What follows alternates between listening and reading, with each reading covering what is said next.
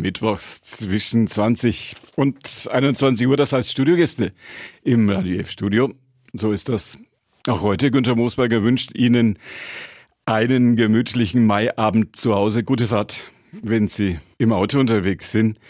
Wir sprechen heute Abend über die Bratwurst. Sigi Zellenhefer ist bei mir. Er ist Autor des Buches mit dem gleichen Titel, Untertitel Geschichten, Hintergründe und Legenden. All das klären wir jetzt. Vorher sagen wir erstmal schönen guten Abend. Schön, dass Sie hier sind. Schönen guten Abend, Herr Moosberger. Vielen Dank für die Einladung. Bin gerne hier. Wann gab es die letzte Bratwurst im Hause Zellnefer? Vor drei Tagen gab es die letzte Bratwurst. Wenn man ein Buch über Bratwurst schreibt, ist bei As Vivendi erschienen jetzt in den Buchhandlungen, in den Buchhandlungen und in den Metzgereien oder nur in den Buchhandlungen? Ähm, sicher in den Buchhandlungen. Äh, das Buch ist ja vergleichsweise jung auf dem Markt äh, und ich weiß noch nicht, in der welcher Metzgerei da und dort es verkauft wird, aber ich bin sicher, es wird da und dort angeboten. Wie lange haben Sie dann gearbeitet? Ich war etwa ein halbes Jahr mit Recherchen und dem Schreiben beschäftigt. Wenn man so intensiv sich mit Bratwurst so lang beschäftigt, gab es überdurchschnittlich viele Bratwürste bei Ihnen. Es gab nicht überdurchschnittlich viele Bratwürste, aber gelegentlich die eine oder andere Bratwurst, die ich bis zu dem Zeitpunkt noch nicht vorher gegessen hatte. Zum Beispiel? Zum Beispiel eine sehr schöne Apfelröstzwiebel-Bratwurst. Kann man eigentlich alles reintun in so eine Bratwurst? Ich sag mal alles, was gut bis sehr gut ist. Ähm, aber das ist ja das Besondere dieses äh, Nahrungsmittels, dieses fleischlichen Produkts, dass äh, es derartig vielfältig ist und eben davon lebt, was steckt in der Hülle, was steckt in der Pelle. Das äh, ist das Entscheidende und es gibt sehr viele kreative Metzger, die immer wieder neue Variationen kreieren. Eindruck davon gibt auch das Buch. Da sind so nach und nach auch über 50, 50 Bratwurstrezepte. Es sind 50 sehr schöne, sehr abwechslungsreiche Bratwurstrezepte, die der Koch Manuel Kohler gemacht hat, die im Übrigen auch sehr schön fotografiert sind von der Fotografin Katharina Pflug. Ähm, wenn man sich das anschaut, dann hat man schon Lust und bekommt Appetit auf die nächste Bratwurst. Und es wird in den Rezepten auch die Vielfalt der Bratwurst deutlich, äh, weil die Bratwurst ja aus verschiedenen fleischlichen Ausgangsprodukten gemacht werden kann. Klären wir gleich, was ist alles drin? Ne, zunächst besteht jede Bratwurst aus Fleisch. Mhm. Das Fleisch hat unterschiedliche Anteile von magerem Fleisch und fettem Fleisch. Das ist die Kunst, da ein ausgewogenes Verhältnis herzustellen. Und dann kann das Fleisch natürlich äh, von Schwein stammen, es kann vom Rind stammen, es kann vom Lamm stammen, äh, es kann von Geflügeln stammen und es gibt Metzger, die haben auch Bratwürste mit Fischanteil im Angebot. Also da ist sehr, sehr viel möglich. Das ist das eine Element, das Ausgangsprodukt Fleisch. Und das andere ist natürlich, wie wird dieses Fleisch zerkleinert? Und dann gibt es eben feine Bratwürste, es gibt mittelgrobe Bratwürste, es gibt grobe Bratwürste, was die Konsistenz anbelangt. Und ein dritter Aspekt, der dann zu vielen Varianten Anlass gibt, ist schlicht und einfach, welche Gewürze kommen noch in die Bratwurst. Selbstverständlich sind Salz und Pfeffer, sage ich mal, gesetzt. Wir kennen bei uns in Nürnberg und in Franken den Majoran beispielsweise als dominierendes Würzmittel. In anderen Regionen gibt es aber andere Favoriten. In Thüringen beispielsweise gibt es in der Thüringer Bratwurst in bestimmten Bereichen äh, des Landes eine sehr starke Knoblauchnote. Wir kennen spanische Bratwürste, da ist der Paprika unverzichtbar. Ähnlich bei ungarischen Bratwürsten, auch dort äh, steht der Paprika im Vordergrund. Aber es gibt noch viele, viele, viele andere Varianten und das macht eben dieses Produkt, obwohl es vermeintlich nur eine Bratwurst ist, so vielfältig und so abwechslungsreich, auch, auch äh, im Geschmacksempfinden dann. So vielfältig, dass jetzt richtig ein dickes Buch draus geworden ist. 250 Seiten? Das Buch hat 200 Seiten Umfang und die Hälfte ist, äh, besteht aus einem Sachteil, für ja. den ich verantwortlich war, und die andere Hälfte besteht eben aus äh, dem Rezeptteil. Dieses Buch ist in gewisser Weise auch eine Besonderheit, weil man mit einem Buch gleich zwei Bücher kauft. Sachbuch und, und, ein Kochbuch. Und schöne Bilder sind auch noch, denn richtig schöne Fotos ist zunehmend wichtiger bei Büchern, dass sie auch einfach schön sind. Ich glaube auch und äh, das Bemühen des Verlags, aber auch der Gestalterin Julia Schüller war, dieses buchwertig aussehen zu lassen, um sozusagen auch die Bratwurst aufzuwerten. Weil die Bratwurst ist ein Alltags Gegenstand, sage ich mal, ein, ein, ein Produkt, ähm, was so selbstverständlich da ist, dass man es vielleicht gar nicht mehr so wertschätzt, wie es dieses Produkt verdient hat. Jetzt klären wir gleich die Gretchenfrage. Warum haben Sie dieses Buch geschrieben vorher, bevor ich es vergesse? Ich war neulich in Bayreuth, eine meiner Lieblingsstädte, und habe da eine Bratwurst gegessen. Die war ganz fein, fast wie Weißwurst. Macht man das dort so? Das ist typisch, das ist typisch für die Bayreuther Bratwurst. Ich sprach ja schon davon, dass es unterschiedliche Konsistenzen gibt, eben fein, ja. mittelgrob und grob und äh, die feine Bratwurst äh, resultiert daraus, dass sie nicht nur gewolft ist, also das Fleisch vorher durch den Fleischwolf gedreht wurde. Da kann man auch unterschiedliche Lochungen wählen als Metzger. Dementsprechend ist dann das Fleisch etwas dicker oder etwas dünner. Aber hinzu kommt ein zweiter Arbeitsgang, das ist das noch feinere Zerkleinern, nämlich im Kutter, im sogenannten Kutter, der bei uns in Deutschland äh, seit Ende des 19. Jahrhunderts bekannt ist. Den haben die US-Amerikaner erfunden, sozusagen als ein Gerät, welches das, das Fleisch sehr, sehr fein macht. Und dann kommt eine feine Wurst heraus. Wichtig ist dabei allerdings, dass während des Kuttervorgangs Eis hinzugesetzt wird, weil es entsteht eine derartige Hitze durch dieses feine Zerkleinern des Fleisches, dass das Eiweiß gerinnen könnte. Deswegen muss da Eiswasser, Eis hinzugefügt werden. Steckt noch mehr Arbeit drin als in unseren Nürnbergern, oder? Da steckt mehr Arbeit drin, weil es ein zusätzlicher, ein zusätzlicher Arbeitsvorgang ist. Und man braucht eine extra Maschine auch dazu. Kompliment für all diejenigen, die in Bayreuth am Marktplatz Bratwürste verkaufen. Kosten genauso viel wie ja. in Nürnberg übrigens, obwohl mehr Arbeit drin ist. Warum haben Sie ein Buch über Bratwürste geschrieben? Da gibt es eine ganz einfache Erklärung. Ich hatte das Vergnügen und ich habe das Vergnügen seit geraumer Zeit schon bei Ars Vivendi das ein oder andere Buch verlegt haben zu dürfen. Äh, und der Verleger Norbert Treuheit hat schlicht und einfach mich gefragt, ob ich ein Buch über die Bratwurst schreiben wolle, äh, weil er mich als Autor kennt äh, und weil dem Verlag schon länger daran gelegen war, einmal der Bratwurst ein kleines Denkmal zu errichten. Und so bin ich zu dem Thema gekommen und ich bin Norbert Treuheit, dem Verleger, sehr dankbar, dass er mich gefragt hat, weil es für mich eine sehr schöne Reise durch ein Produkt war, das ich auch auf ganz neue Art und Weise wieder besonders schätzen gelernt habe. Sie haben ein Buch über den Christkindlesmarkt geschrieben, jetzt eins über die Bratwurst, haben lange Zeit im Nürnberger Rathaus gearbeitet werden an dieser Stelle häufig wahrscheinlich gefragt, wann kommt das Buch über die Lebkuchen? Das ist nicht ganz ausgeschlossen, aber es steht jetzt auch nicht gleich an. Wo gibt es tatsächlich, wenn man das überhaupt so sagen kann, die Geschmäcker sind ja bekanntlich verschieden. Wo gibt es die besten Bratwürste? Ich glaube, dass es für viele Bratwürste eine enge Verbindung gibt der Menschen in der Region, in der eine bestimmte Bratwurst zu Hause ist. Und der ein oder andere wird sagen, der aus Nürnberg kommt, die Nürnberger Bratwurst ist die beste auf der ganzen Welt. Wenn jemand aus Erfurt kommt, dann wird der ganz sicher sagen, dass die Thüringer Bratwurst äh, die beste ist. Und das kann man auf andere Regionen sicherlich auch übertragen. Ich glaube tatsächlich, es ist eine Entscheidung, die jeder individuell treffen wird.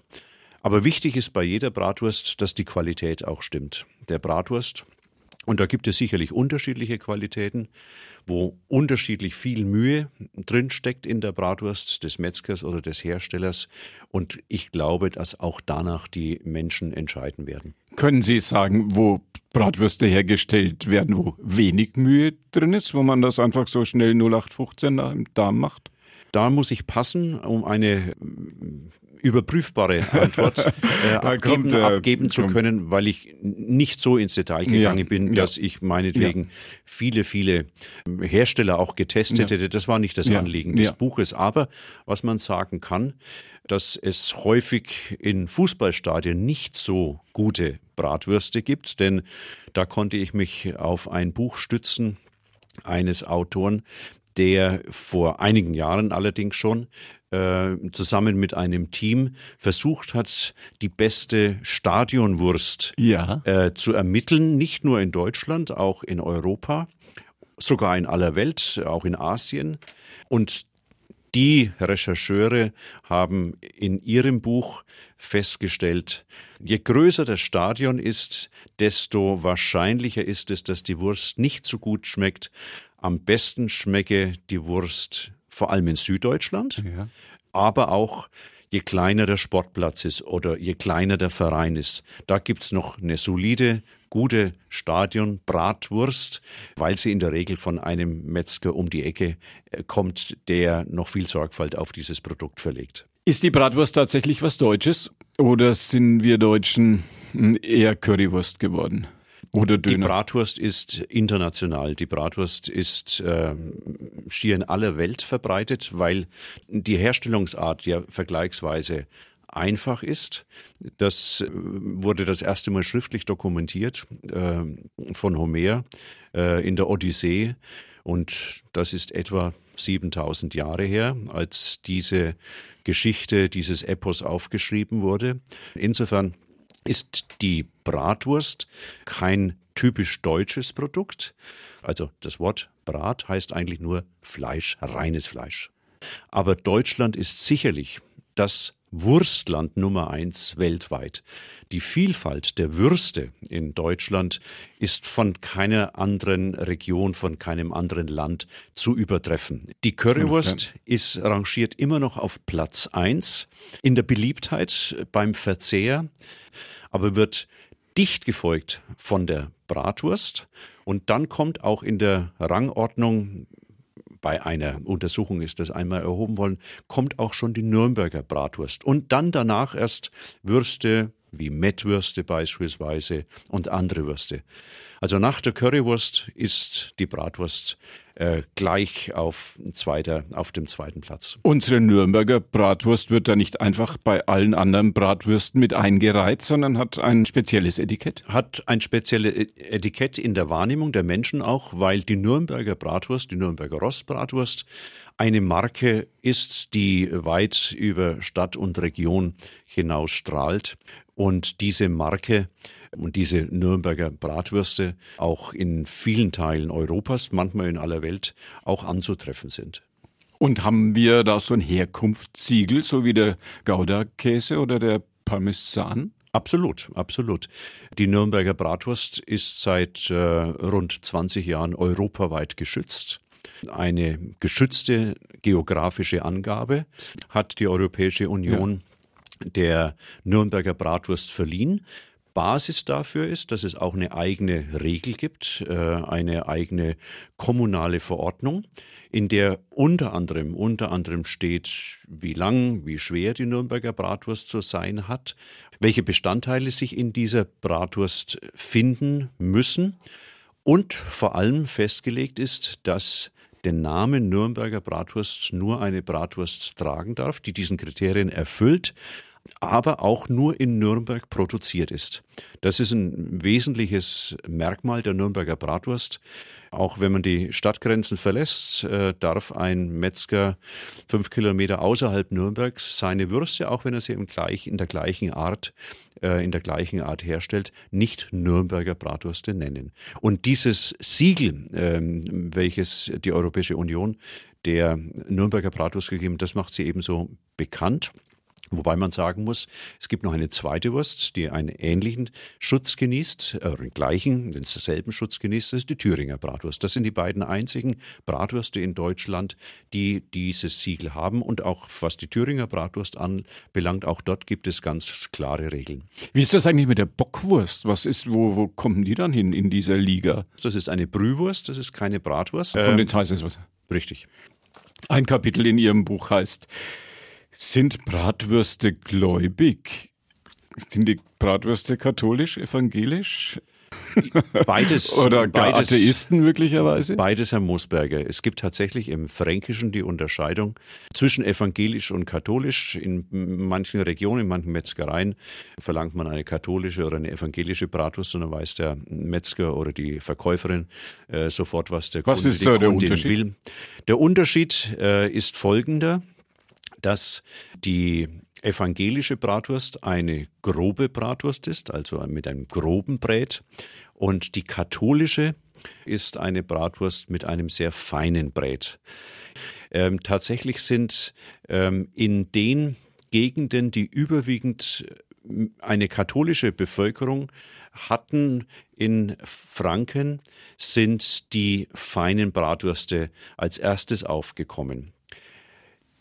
Feine Bratwürste kann man nur machen, wenn man das Fleisch auch kuttert. Dafür ja. braucht man eine Maschine. Die ist vergleichsweise teuer. Ähm, und in Kato die katholischen Gegenden in Franken waren oft vermögender als die evangelischen. Gegenden, äh, sodass in den katholischen Gegenden Metzger früher feine Bratwürste anboten.